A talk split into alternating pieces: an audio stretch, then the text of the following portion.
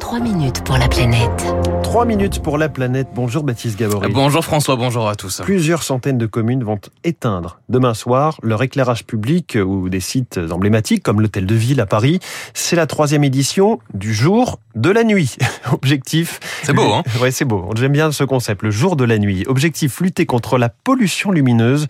Et de plus en plus de communes, Baptiste, se lancent dans l'extinction nocturne. Eh oui, éteindre la lumière pour rallumer la nuit. À Lyon, la municipalité est en train d'installer un tout nouveau dispositif dans les quartiers résidentiels peu fréquentés la nuit des 3e, 5e et 8e arrondissements.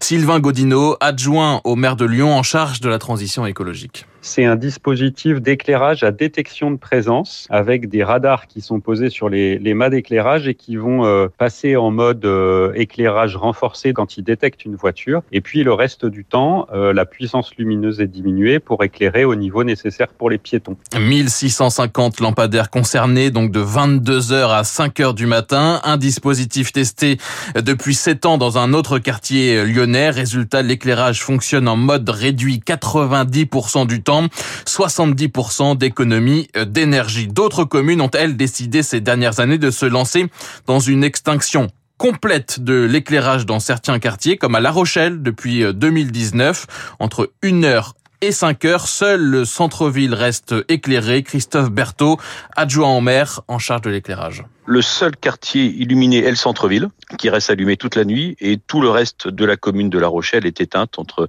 1h et 5 heures, sauf les axes structurants qui permettent le retour du centre-ville en mobilité douce, notamment les piétons et les cyclistes. La consommation d'électricité a baissé de 27%. Les chauves-souris sont, elles, revenues dans les parcs. Des décisions qui, souvent, hein, font craindre des problèmes de sécurité, un sentiment d'insécurité mmh. chez les riverains ou ceux qui rentrent chez eux la nuit. Aucun impact n'a pourtant été constaté selon l'adjoint au maire de Lyon, Sylvain Godineau. Il n'y a quasiment aucun retour hein, sur ces dispositifs dispositifs, une fois qu'ils sont déployés euh, et, et, mis en œuvre, il n'y a pas de plainte de la population. Il y a un sentiment d'insécurité qui existe quand il y a moins de lumière, hein, mais euh, il s'avère que ça ne crée pas d'insécurité du tout. En 20 ans, hein, l'éclairage a augmenté de l'éclairage public a augmenté de 84% en France. Réduire cette pollution lumineuse, retrouver un ciel étoilé, enjeu donc majeur selon Stéphane Karkov, délégué général d'Agir pour l'environnement, qui organise cette édition du jour de la nuit. Certaines euh, études scientifiques montraient que les, prairies soumises à la pollution lumineuse enregistrent une baisse de 62% de la visite des pollinisateurs. Par exemple, la biodiversité a besoin d'un rythme diurne, nocturne bien défini et on a aussi une volonté de réenchanter, réenchantement du ciel étoilé. Euh, moins de 2% du territoire français aujourd'hui est exempt de pollution lumineuse. Quand vous avez aujourd'hui des gens qui veulent observer le ciel étoilé, ils sont obligés de se replier dans des zones préservées. Il n'en reste presque plus.